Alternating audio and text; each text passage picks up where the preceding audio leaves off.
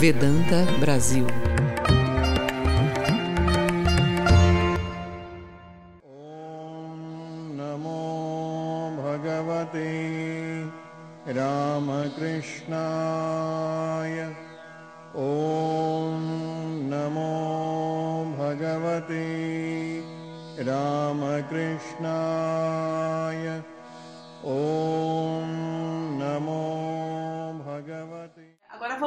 Imaginar que a gente esteja ali naquele barquinho, né, no oceano. Com relação ao nosso livre-arbítrio, a gente pensa assim, somente o nosso esforço faz com que a gente possa andar, navegar nesse oceano e chegar aonde queremos. Será? Então você rema, rema, rema, mas existem condições externas que independem de você. As condições climáticas, interferir na condição dos ventos, vai ter vento, vai ter tempestade não. Você pode até ajustar suas velas para poder tirar proveito disso. É isso que nós fazemos na nossa prática espiritual. Ajustar as nossas velas para você fazer uso da graça divina e também um bom uso das suas tendências.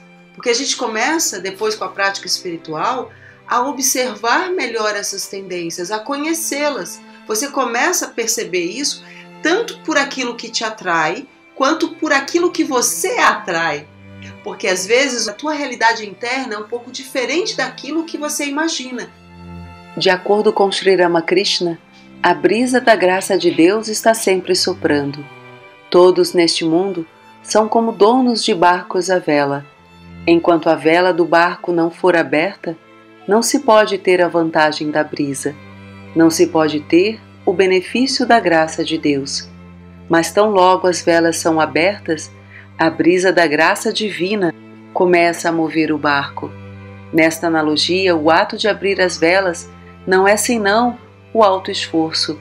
Sem alto esforço, uma pessoa não será capaz de apreciar nem de desfrutar do benefício da graça de Deus. Então, aqui voltando para a nossa imagem, é como se a gente dependesse para chegar aonde queremos, que é o resultado da busca espiritual, da graça divina e do nosso alto esforço. Porque não adianta também você ter ventos favoráveis, condições todas favoráveis, né? E você não tirar proveito disso. Ao contrário, isso acaba sendo negativo. Então, um mar, às vezes, muito calmo aí pode ser ruim para a pessoa que de repente está muito tempo no oceano, né? Está querendo um vento mais forte para levá-la rapidamente aonde deseja. Só que se o vento for forte demais, vira o barco. Então, às vezes, a gente quer apressar o nosso caminho espiritual forçando com estratégias inadequadas, com práticas que de repente são inapropriadas para a sua natureza. Como nós não conhecemos totalmente a nossa natureza, às vezes a gente se coloca em risco sem saber, mistura coisas. Então essa imagem traz essa ideia da autoentrega, que lembrando um pouquinho dos oito passos do yoga, quando a gente estuda aqui os Yoga Sutras de Patanjali, quais são os primeiros? Que é a base moral e ética os preceitos, aquilo que você não deve fazer e aquilo que você deve fazer. Então, quando você vai trabalhar os niyamas, você é convidado a praticar a autoentrega, que é Svara Pranidhana, que é você se entregar aos pés do Senhor. Isso vocês vão ver em todas as tradições religiosas com nomes diferentes, mas essa autoentrega, essa entrega pela fé ao Senhor, mas não é uma fé é, por uma crença simplesmente, é uma fé autêntica, porque se não for autêntica, não produz resultado. Porque na hora que a tempestade vier, então nessas horas das tempestades é que a gente testa a nossa fé, que a gente testa a nossa espiritualidade. E aí vamos aos questionamentos. Alguns a gente já começou a fazer aqui, né? Se realmente o ser humano tem, né? O livre-arbítrio. E obviamente que esse livre-arbítrio ele está associado a capacidade de raciocinar, de refletir sobre uma determinada realidade, de perceber essa realidade, sentir sobre ela e de agir, de atuar a partir dessa reflexão. Pergunta: por que mesmo querendo ou sabendo o que é melhor para nós, ou entendendo ou querendo superar uma dificuldade, por que ainda assim não conseguimos? Mesmo sabendo que a responsabilidade é nossa. Por que não conseguimos? Nas limitações da pessoa. Assim. Sim, e essas limitações, então às vezes internamente a pessoa desconhece.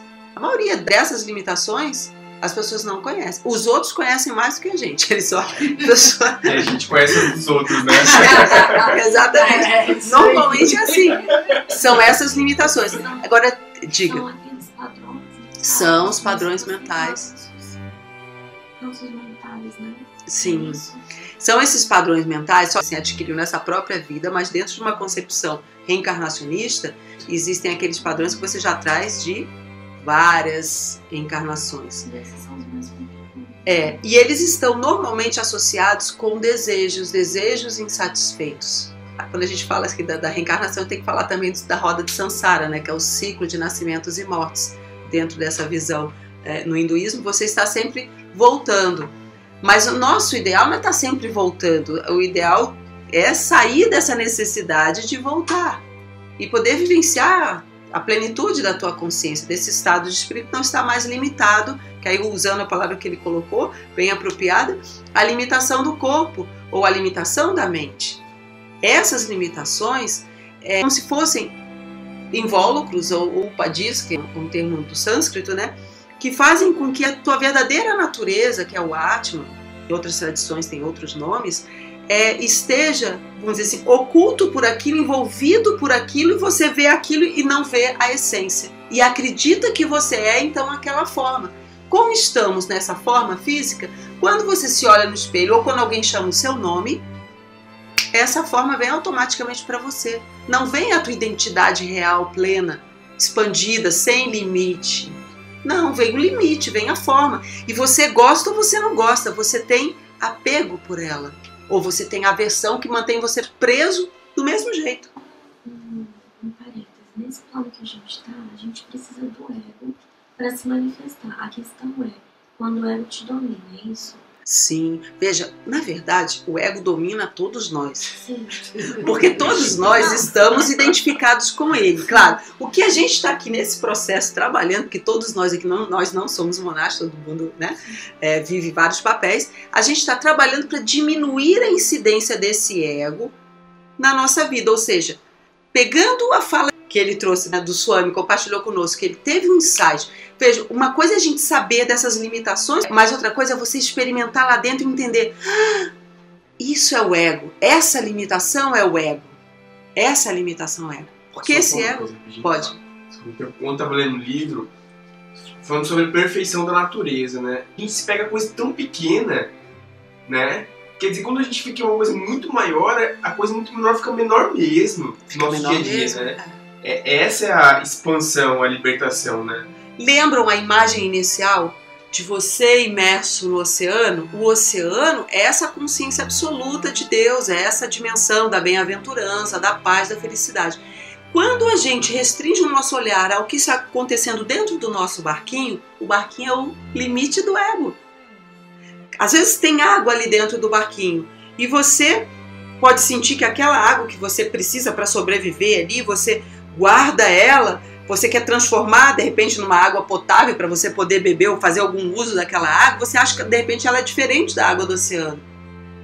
Ou você quer preservar aquilo ali, você só vai preservar se você colocar de volta no oceano.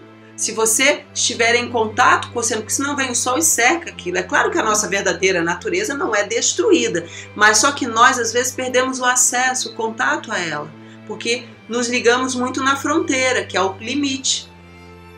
É o limite. Então, que é aquilo que a gente sempre fala aqui nos estudos, onde é que surgem os conflitos com as pessoas? Na fronteira, no limite. Porque a gente se vê então, vê, passa outro barquinho diferente aí passa o barquinho. É, lanche com motorzinho turbinado, aí você olha assim o seu com o reminho, você já fica logo cheio de inveja, agoniado, entendeu? Desânimo. Desanima. Aí passa o outro, olha pra você assim com desdém, quer dizer, ego, tudo isso é ego, isso é besteira. Se você tem um barquinho a remo, é com o barquinho a remo que você vai chegar lá. Se você tiver a possibilidade de trocar esse barquinho ou de aperfeiçoar que essa é a nossa obrigação, cuidar do barquinho e aperfeiçoá-lo, porque ele é nosso instrumento, como o corpo, como a mente, são nossos instrumentos. Então é nossa obrigação o quê? Cuidar, manter né, uma manutenção, aperfeiçoar. Senão você não consegue tirar o proveito da graça divina. Então não adianta a pessoa dizer assim, não, a minha auto-entrega é ficar relaxado lá no oceano e deixar que ele me leve. Não é isso. Esse, essa é a desculpa tamásica. Essa é a desculpa de um ego sob a influência de tamas, que é da inércia, da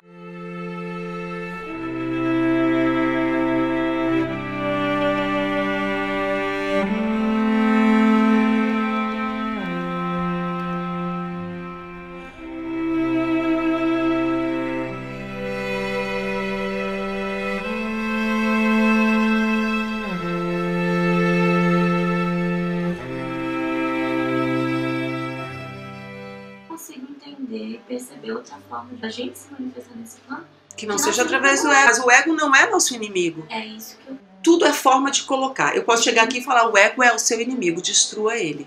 Mas ele vai ser seu inimigo e você deverá destruí-lo no nível em que ele está regendo a sua consciência. Nós estamos identificados com ele. Por enquanto, ainda, praticamente é o que a maioria de nós conhece, não é? Mas o que a gente faz? Tenta amadurecer esse ego. Isso é fundamental, porque não adianta você tentar destruir antes de amadurecer. O que é que você vai estar destruindo? Nada. Se você vive pelo ego, por exemplo, das outras pessoas, ou seja, a opinião das outras pessoas, é mais importante para você o que acontece com você, o que acontece com seu ego. Seu ego nem está estruturado a necessidade de amadurecer ego. E uma das formas de amadurecimento desse ego é o reconhecimento de que ele não é o Senhor. Ele não é o Senhor da ação, não é ele quem age, não é ele quem faz. Porque nós estamos identificados com o corpo, com a mente, obviamente, com o ego. Parece que somos os fazedores, mas somos nós que movimentamos as correntes marítimas? Somos nós que movimentamos os ventos? Não. Então, o que faz o nosso barco se mover numa ou na outra direção não é somente o nosso esforço.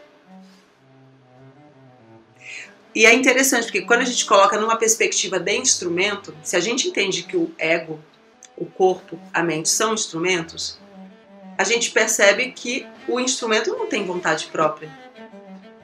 Já viu um martelo sair aí martelando? Um pincel sair pintando? Quem pinta é o pintor. Então, se a gente entende na perspectiva correta, que é o ser, que é o Atma, essa essência de Deus dentro de nós, que é o real fazedor, isso você encontra, muito interessante, você encontra tanto no Bhagavad Gita quanto você encontra na Bíblia cristã. Tem um versículo que fala que é o Senhor, é Ele quem faz todas as obras. No Gita, é, Ele é o Senhor da ação. Então você vê que é a mesma relação, é a mesma relação.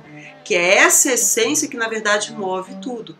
Só que o ego, quando você está. Aí a Ramakrishna traz um exemplo muito interessante. Quando você está num espetáculo de magia, em que um mago, um ilusionista, está fazendo ali a sua apresentação, você vai, você fica encantado. E você normalmente olha e vê o que ele quer que você veja, não é? Mesmo que você saiba que está numa ilusão, porque é o que acontece com a gente. Nós, estudando aqui, experimentando e praticando, sabemos que estamos em Maia, mas continuamos em Maia. Entendeu? A gente só sai de Maia no Samadhi. Percebem? A gente tem lampejos, a gente tem experiência, a gente pode até ter vários níveis do Samadhi ainda não atingir o último Samadhi. Percebe? Então, a partir da ótica da ilusão, você está vendo o que o mago quer que você veja. Se a gente entrar no conceito de Maia, né? Maia, a grande ilusão cósmica que separa você, cria o limite, a fronteira. Então, deixa eu até voltar aqui. Um... Isso aqui é um quadro que uma vez a gente trouxe num estudo, trouxe hoje só para a gente lembrar um pouquinho, né? Dos estados. Maia, que cria essa separação entre a sua verdadeira consciência e o seu ego, porque tudo isso aqui ainda é dominado por ego. Você só rompe tudo isso quando você experimenta o samadhi, experimentando é, níveis mais profundos, né, do seu corpo sutil. Não está experimentando ali o egoísmo, mas você ainda não transcendeu, você continua dentro do, do universo de Maia. Você só transcende quando você sai e passa para o estado de Turinha. Até aqui continuamos iludidos. Então, é como o Swami, quando ele vem aqui, ele, ele comenta: tudo que a gente fala, ainda está sob, sob a, a, o universo de Maia, sob o encantamento. Então, voltando ao nosso exemplo lá do mago, você vê o que o mago quer que você veja. E o seu foco é iludido pelo foco que ele induz você a ver.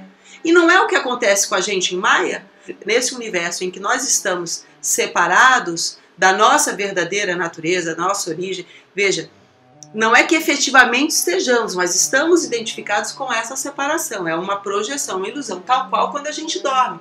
Quando a gente dorme, a gente também se separa de uma série de coisas, mas elas continuam ali. Você, quando acorda, você é o mesmo, não é? Da mesma forma, quando a gente desperta do sonho, a gente vê que a gente nunca deixou de ser essa centelha divina, com toda a, a, a bem-aventurança, a paz, a, a, a totalidade que é que ela é. Só que estamos esquecidos disso. Então, voltando ao nosso exemplo do mago. O nosso foco dentro de Maia passa a ser o quê? As nossas necessidades. Porque se a gente rompeu, estamos separados da totalidade, que a totalidade você só encontra na, na sua abrangência nesse estado, você está, de alguma forma, num estado de carência. Falta algo. Falta alguma coisa. Lembra o que a gente falava aqui no início? Que o que faz você retornar, reencarnar? Desejos. O que dificulta você cumprir as suas promessas de mudança, que a gente estava questionando a questão do livre-arbítrio. O que faz? Desejos também. Desejos insatisfeitos vão gerar o quê? Raiva, ira. E é engraçado que Sri Krishna no Bhagavad Gita nem faz a distinção entre desejo e ira, porque eles estão linkados. Quando você tem um desejo insatisfeito, qual é o sentimento que vem depois? E em geral as pessoas identificadas, nós, né, identificados com o ego, com o corpo, com a mente, nós ficamos abalados toda vez que somos frustrados. Em maior ou menor grau, isso nos afeta, nos abala. Então, o que, que acontece na nossa prática espiritual? Uma das coisas fundamentais é você desenvolver o quê? O autocontrole. Porque sem autocontrole você não domina o quê? A ira do desejo frustrado.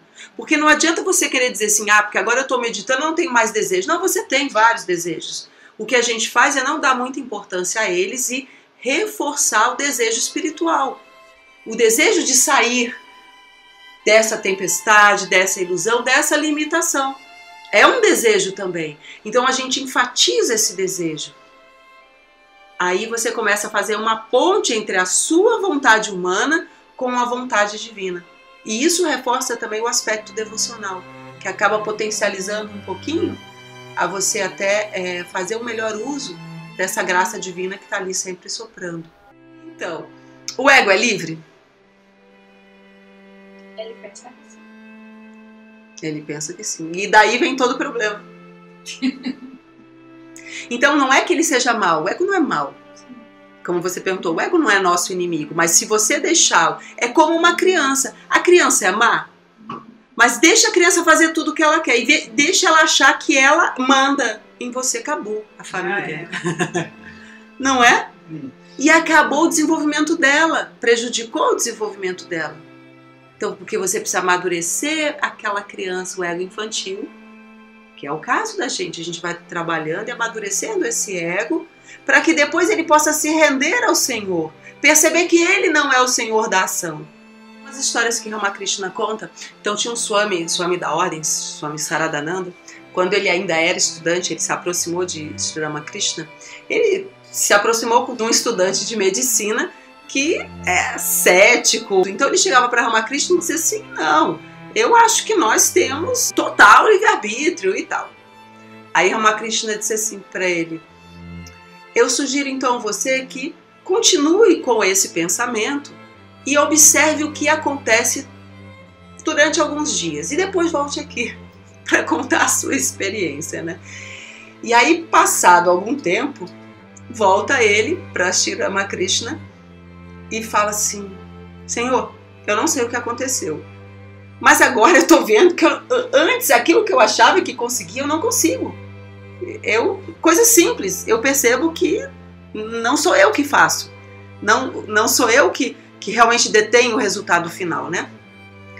É, e aí então o Ramakrishna vai explicando, vai mostrando exatamente essa distinção, porque enquanto você está iludido e identificado totalmente com o ego, você acha que é ele que faz. Você acha que ele é tudo. Quando você olha numa perspectiva, por exemplo, a perspectiva da criança qual é? Que ela manda em você.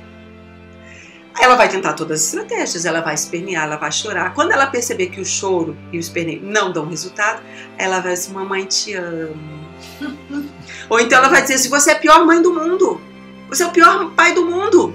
Ela vai tentar a chantagem emocional para o lado positivo ou para o negativo. O ego também faz isso. Ele vai tentar todas as estratégias ali.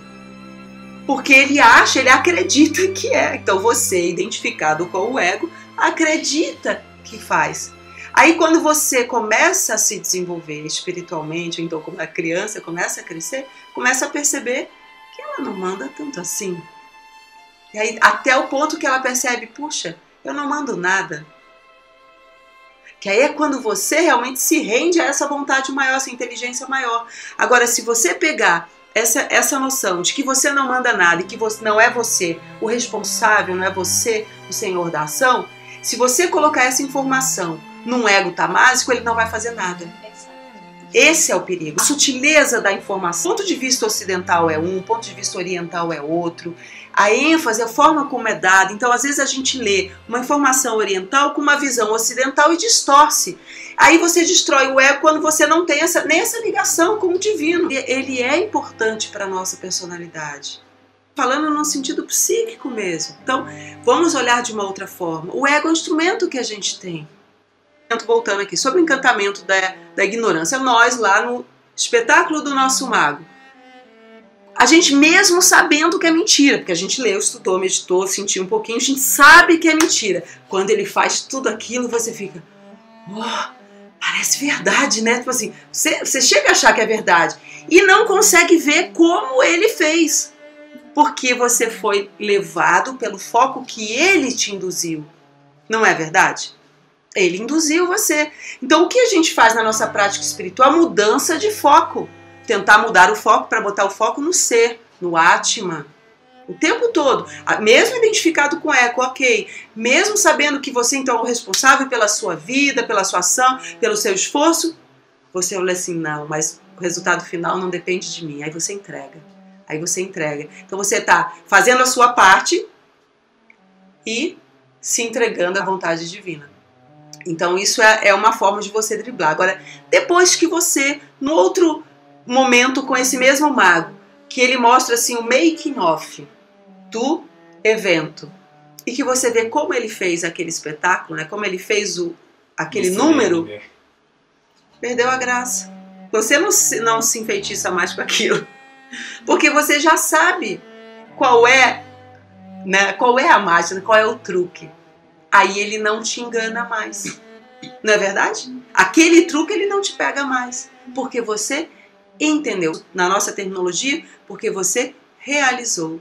Então, na nossa prática espiritual, quando você vai realizando, quando você tem esses insights, essas experiências espirituais, você vai realizando e diminuindo esse encantamento.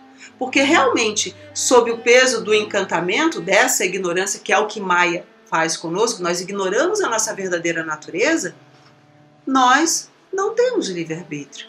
Porque os nossos condicionamentos, as nossas limitações, esses padrões né, mentais, emocionais, vão fazendo com que a gente tenha escolhas que não, não seriam as mais apropriadas para nós. Aqui, então a gente não tem livre-arbítrio, então. Em que ótica você está colocando? Porque senão a gente cai naquele ponto de responsabilizar a Deus. A Deus a Deus distante de você, porque veja, você só pode responsabilizar a Deus nesse sentido mais profundo, verdadeiramente, sentindo essa sintonia com Ele.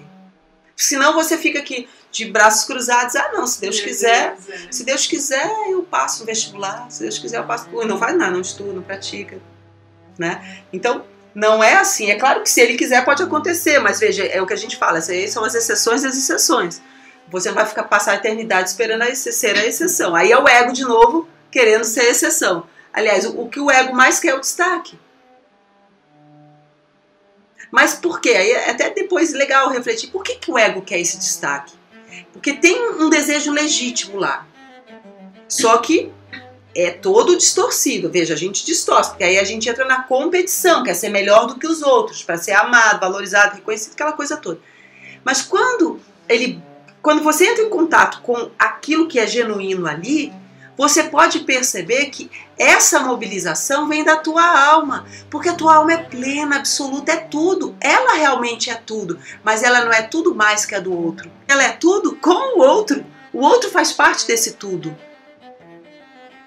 Isso é diferente. Então vamos lá. É fácil viver então essa teoria na prática? De se temos livre-arbítrio na totalidade ou se não temos nenhum, porque se a gente fica no discurso, então não tenho nenhum, fica lá se Deus quiser e Deus distante de você. E se a gente tem todo, por um lado é bacana que mobiliza você para agir, mas depois pode desenvolver um orgulho de você achar que realmente faz tudo, até a hora que você se depara com uma realidade mais ampla e percebe que, poxa, nem tudo depende de mim. Veja, quando a gente trabalha na psicologia, quando trabalha também no coaching, é, a gente trabalha com a ideia de que você é o responsável, sim. Vivekananda fala isso para nós. Mas se você for ler a literatura completa de Vivekananda, você vai ver que ele fala para você em níveis diferentes. E tem horas que ele vai mostrar para você que essa vontade é divina. Tem horas que ele vai dizer para você que não, não é Deus que faz. Quem, quem é que sai e trabalha? É você. Não é Deus que está saindo e trabalhando, mas no sentido mais amplo é sempre Deus através de você. Então a gente precisa né, entender a partir de que perspectiva está sendo dito, a partir de que momento histórico você está. Para a gente não utilizar isso como desculpa para uma inação, né? para você ficar paralisado, que aí seria tamas. Né? Aí ele coloca assim: por acaso a pessoa que aceita essa teoria do livre-arbítrio pode enfrentar todas as situações com calma e terminar todas as suas resoluções, que a gente viu aqui no início, não. Porque aí entra em contato com as suas limitações, com esses padrões. Então você se compromete, ah, eu vou fazer isso, e não faz. Porque as suas tendências te impelem a fazer algo diferente. É. O discurso pode ser um, mas a sua prioridade aqui dentro é outra. Ou você pode é, dizer uma coisa e já trabalhar conscientemente para outra como o me fala, às vezes a gente está indo em direções opostas. Que fala uma coisa que é um pensamento, mas o sentimento está indo para o outro lado. Ah, também tem isso de agradar as outras pessoas. Sim, perdeu o foco, né? Perdeu o foco. Porque o agradar as outras pessoas tem a ver com o ego no sentido de que ter um ganho sobre esse agradar os outros, receber esse amor, esse afeto, uma confirmação de valor. Uma alma que se sente plena, está em contato com a sua essência, ela precisa agradar? Ela pode até desagradar num contexto apropriado, mas ela tem liberdade, porque uma alma assim tem liberdade, porque ela não tem desejo. Nós que temos desejo não somos livres, porque a gente quer agradar o outro, porque a gente quer ter um ganho sobre isso.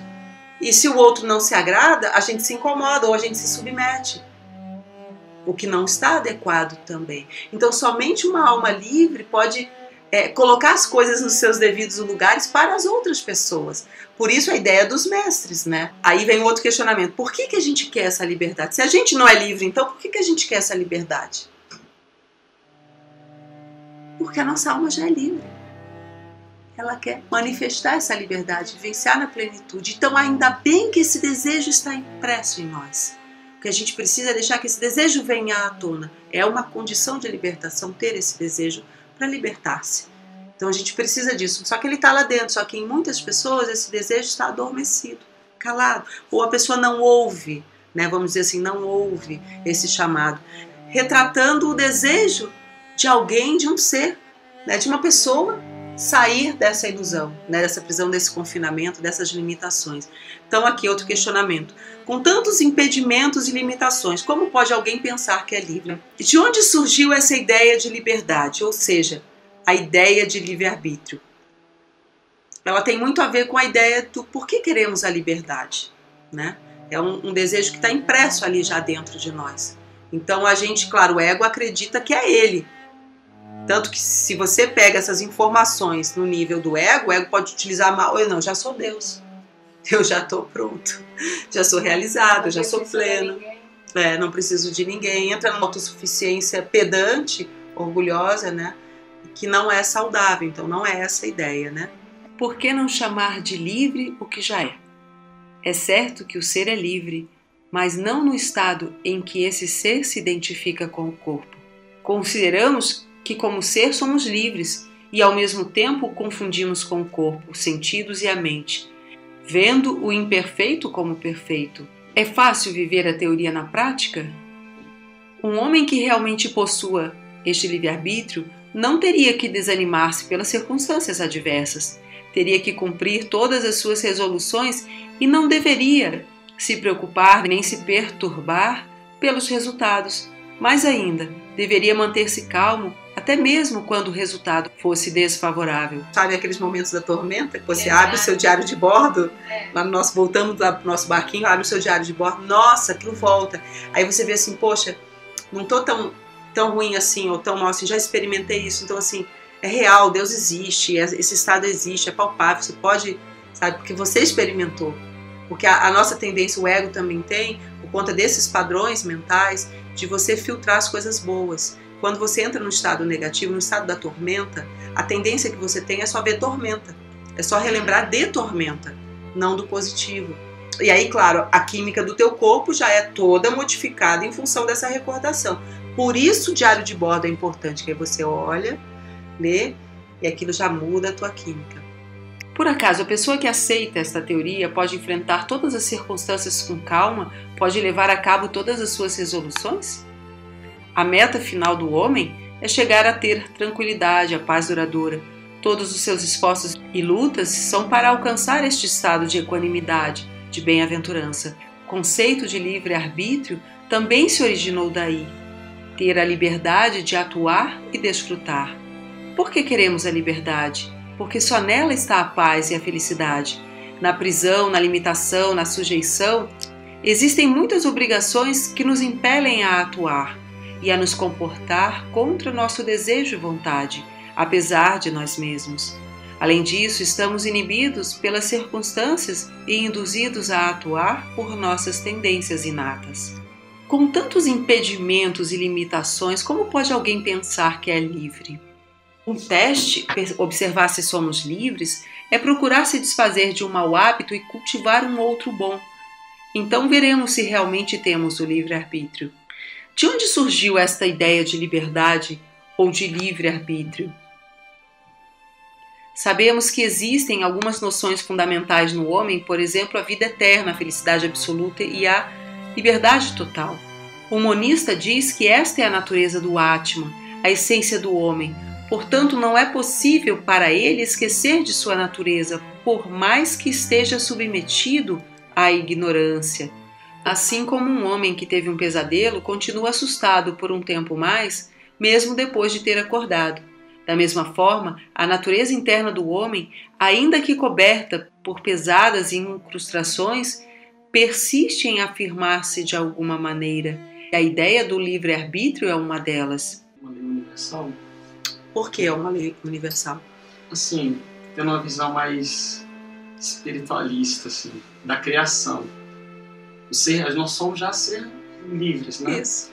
Então, assim, em busca da evolução. É, por exemplo, o mal. Na minha concepção, o mal, Deus, não, o Criador, não inventou o mal, não criou o mal. Mas, através do livre-arbítrio, dessa liberdade que sempre esteve dentro de nós, o homem, nessa caminhada evolutiva, fez escolhas. Escolhas ruins. Eu ligo muito a essa questão da liberdade com o início. Sim. Criaturas simples e ignorantes, todos iguais, e com livre-arbítrio, uma lei universal. Sim, é uma lei universal. Agora, quando você aplica essa lei no sentido mais profundo, você vai ver que não tem tanto livre-arbítrio assim, num Hum. sentido. Veja, num sentido sim, temos escolhas, mas muito influenciado pelo meio que você vive, pelas informações que você absorve daquele meio. As nossas primeiras experiências vão ficando impressas. Então, se você pegar aquele organismo simples, num contexto, vamos pegar o exemplo de uma uva. Se você pegar a uva, a mesma espécie de uva, e plantá-la num solo mais árido e num outro com mais fartura, você vai ter um sabor diferenciado de uva. Por que isso acontece? Aí você vai dizer assim, ela tem livre-arbítrio? Não, ela não teve livre-arbítrio. Mas, é a mesma espécie de uva. Por que o resultado é diferente? Porque o meio interferiu sobre ela. E assim acontece com a gente desde, desde os primórdios. Então, se você for olhar nesse sentido, que a gente é extremamente influenciado e por forças que você não percebe, essas tendências sendo conscientes, nós não temos consciência dela. Então, quando eu falo assim, não, eu vou para lá, eu prefiro ir para lá. Claro, eu estou usando a minha vontade, porque eu também não posso dizer que eu não a tenho, mas eu não posso dizer que eu tenho a plenitude dela, porque eu não sei que forças estão fazendo com que eu tenha esse desejo de ir para lá. É nesse sentido que a gente questiona que não há plenitude de ter ou de não ter. Porque você está imerso num contexto que não, olhando na perspectiva do ego, não foi você que criou. Você cria a partir de. Enfim, temos livre-arbítrio, claro, temos livre escolha, tanto assim, por isso vem o karma. Se não teria karma. Vem o karma, por óbvio. Então a gente responde pelas más escolhas, mas não com uma conotação de culpa.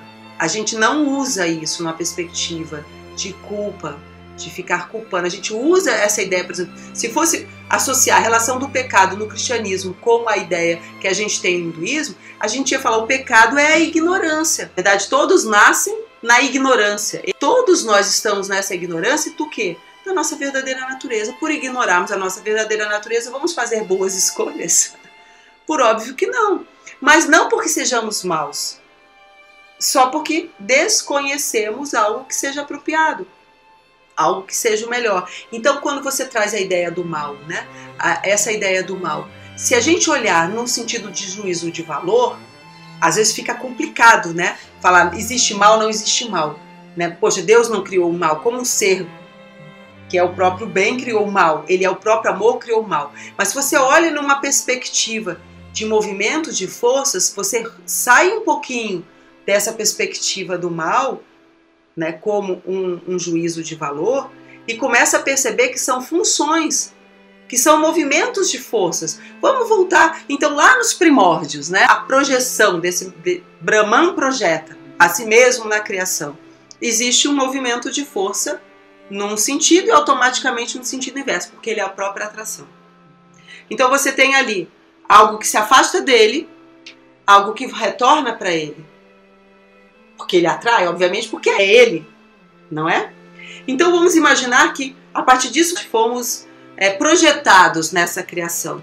E obviamente, pelo distanciamento, nos esquecemos da unidade original com ele. Estamos esquecidos disso. E aí começamos, aí começamos do lado do corpo causal, viemos para o mental, até o físico, temos toda uma estrutura. Já somos um ser humano, né?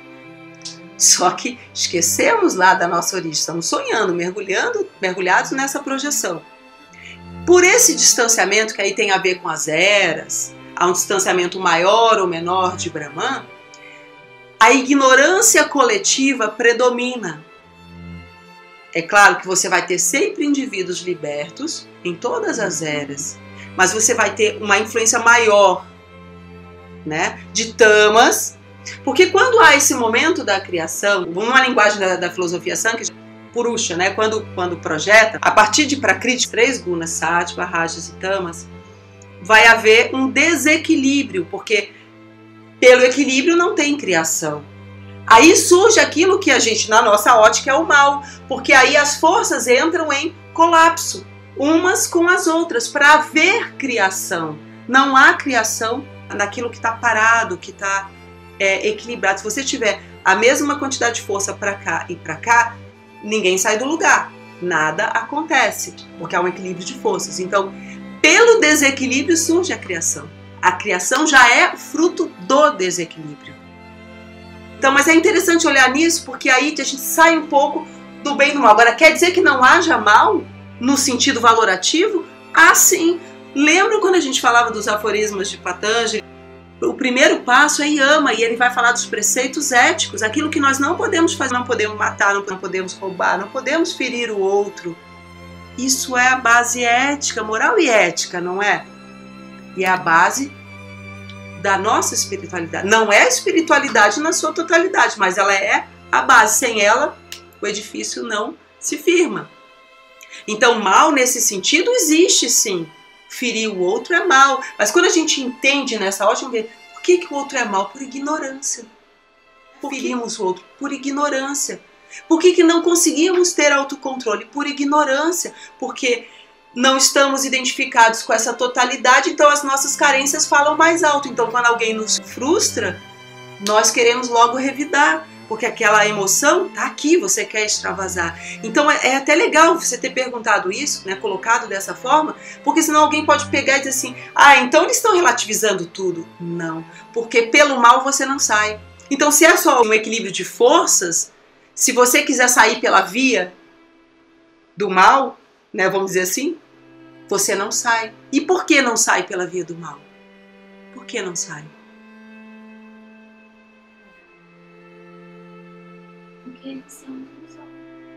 Ele é uma ilusão. E se ele é uma ilusão, ele mantém você separado.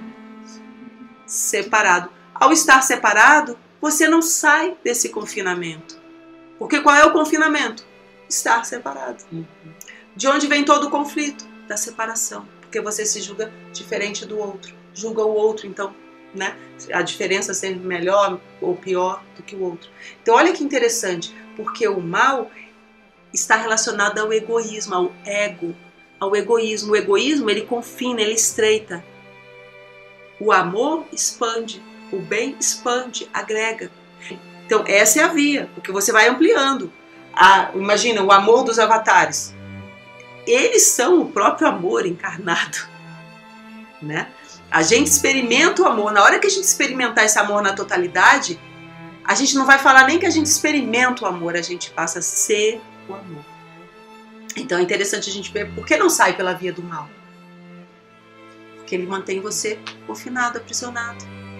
Então não é nem porque Deus está ali te punindo, porque tudo isso aí são forças que ele mesmo criou, que se autorregulam. Então você sai pela via do bem, por quê? Porque ela te expande, ela te conecta com a fonte, com a totalidade.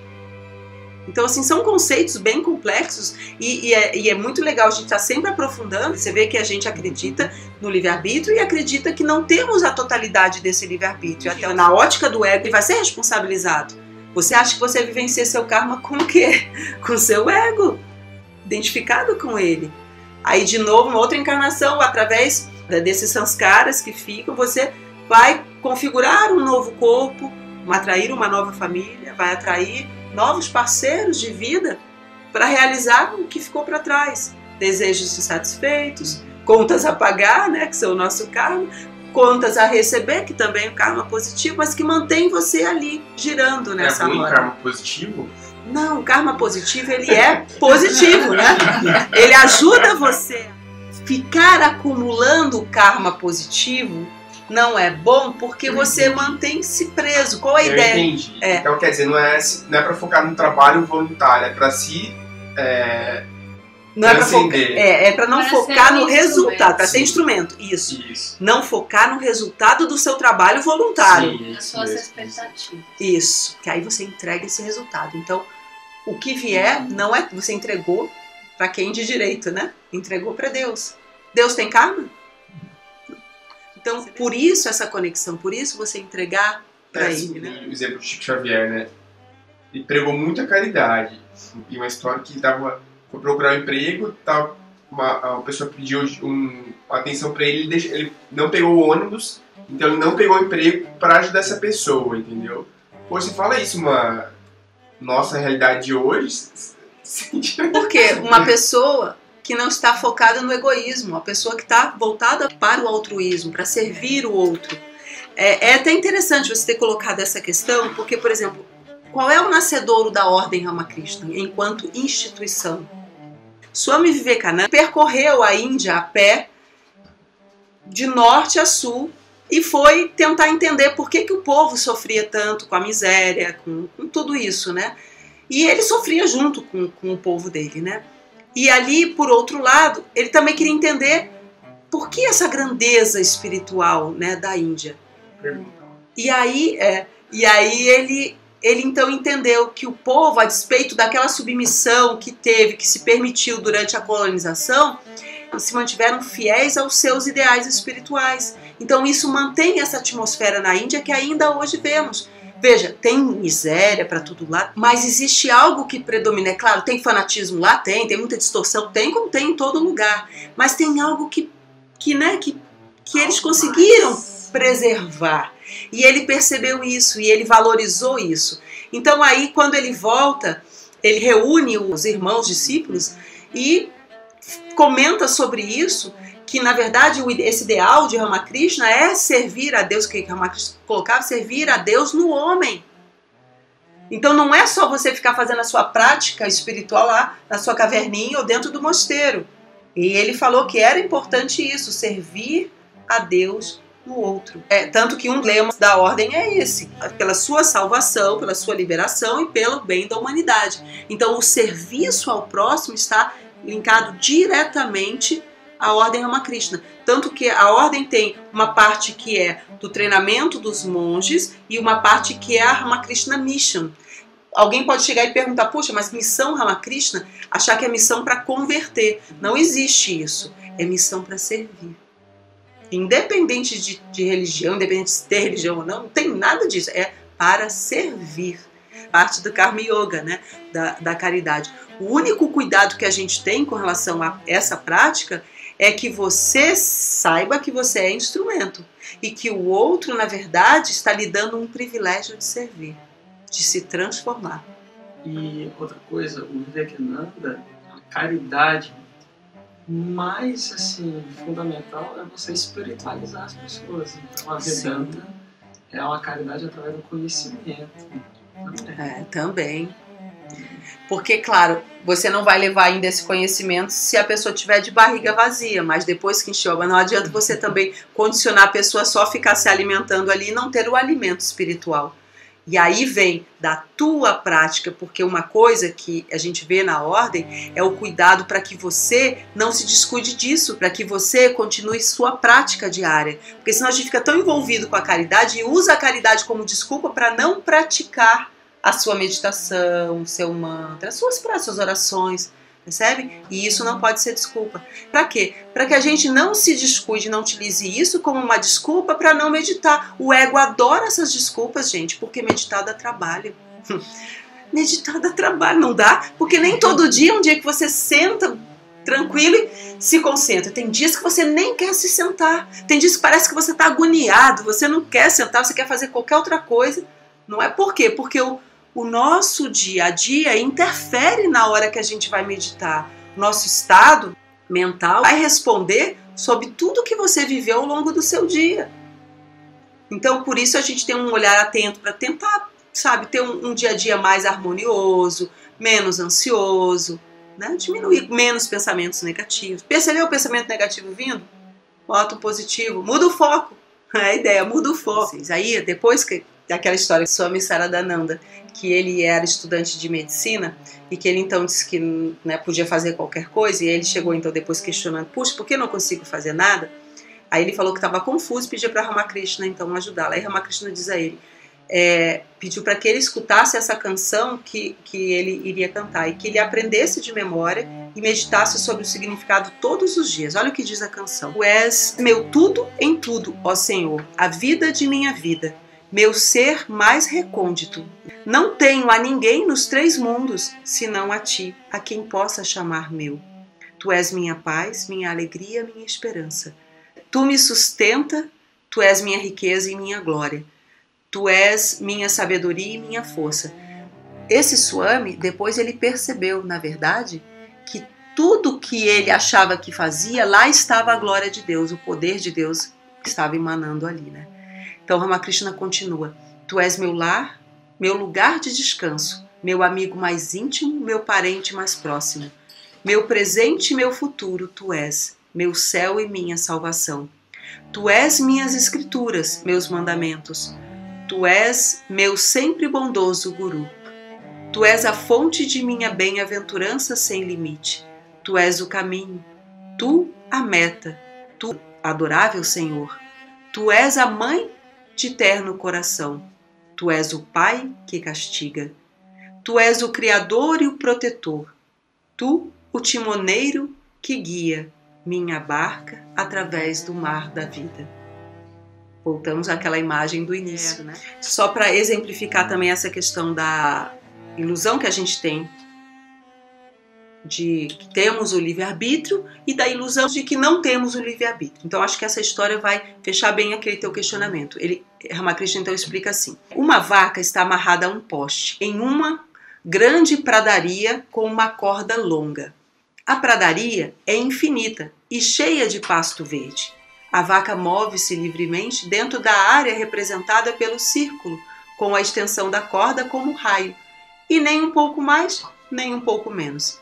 Se agradar ao dono, ele pode aumentar a corda e permitir que a vaca possa pastar sobre um espaço maior. A vaca pode pensar que é livre, mas se dará conta de que não é quando quiser ir além do que a corda amarrada ao seu pescoço lhe permitir, pois sentirá o puxão. Então, nessa hora, ela vai se dar conta, que é o que aconteceu com Swami Saradananda quando era estudante. Então, o que Ramakrishna fez foi exatamente dar o limite para ele, para ele perceber. Aí ele fala assim: a vontade do homem também é exatamente assim. Lhe foi outorgada certa liberdade, não mais. Então a gente tem aquela liberdade dentro daquele limite, fora dali não temos, né? Aí ele fala assim: a impotência humana ante suas debilidades é óbvia na pergunta que um herói como Arjuna faz. Então, movido por qual força, ele fala a Krishna, né? Comete um homem más ações, ainda que não queira como se fosse obrigado.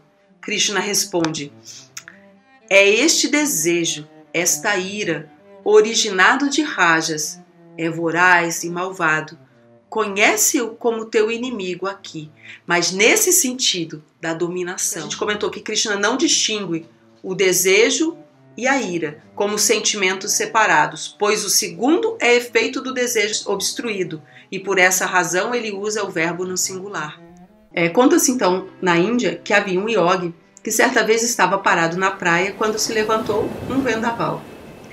Ele viu que um barco ia sendo levado pelos fortes ventos e como o Yogi havia adquirido alguns poderes, então movido pela compaixão pelos passageiros, ele exclamou: Veja, tenho orgulho pelos poderes e tenho a compaixão. Queria servir o próximo e de repente não submetia esses poderes à vontade divina, não estava em sintonia.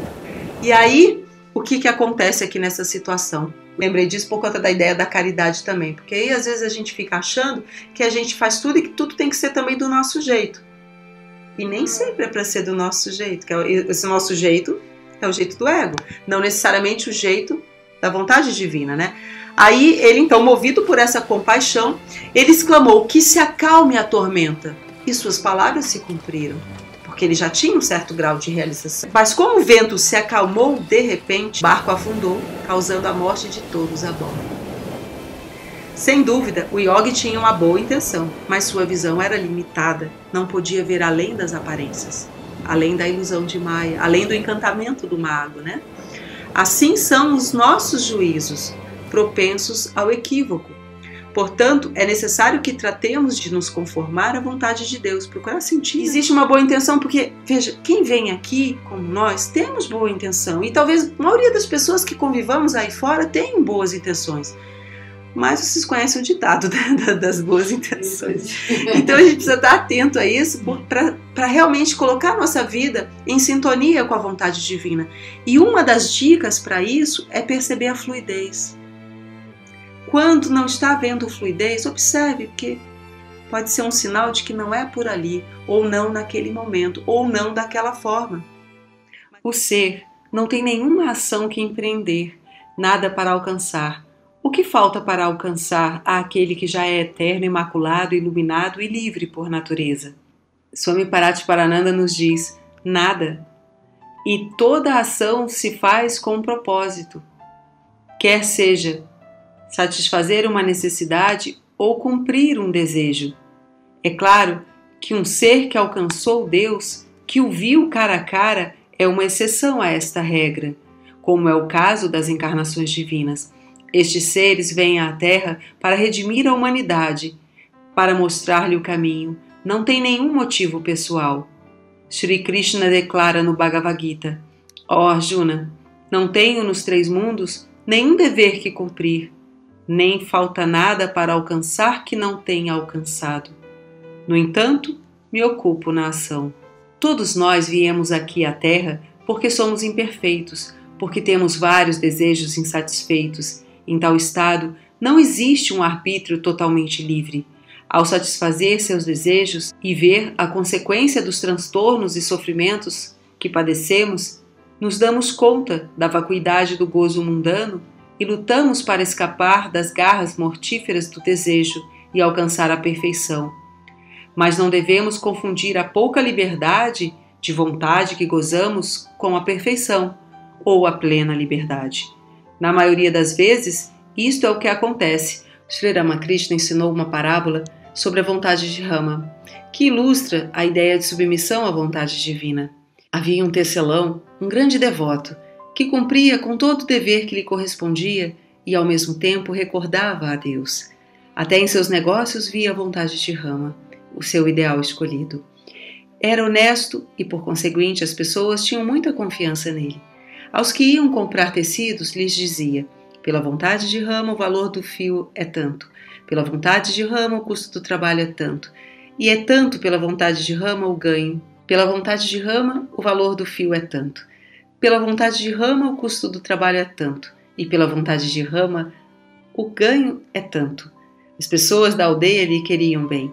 Certa noite, quando não podendo dormir, estava sentado no oratório de sua casa pensando no Senhor, alguns ladrões, que necessitavam de um homem para carregar o que iam roubar, o levaram à força. Depois cometeram um roubo em uma casa e puseram a carga roubada sobre a cabeça do tecelão. Nesse momento chegou a polícia. Os ladrões fugiram, mas o tecelão foi capturado e levado para a cadeia. No dia seguinte, foi levado diante do juiz para ser julgado.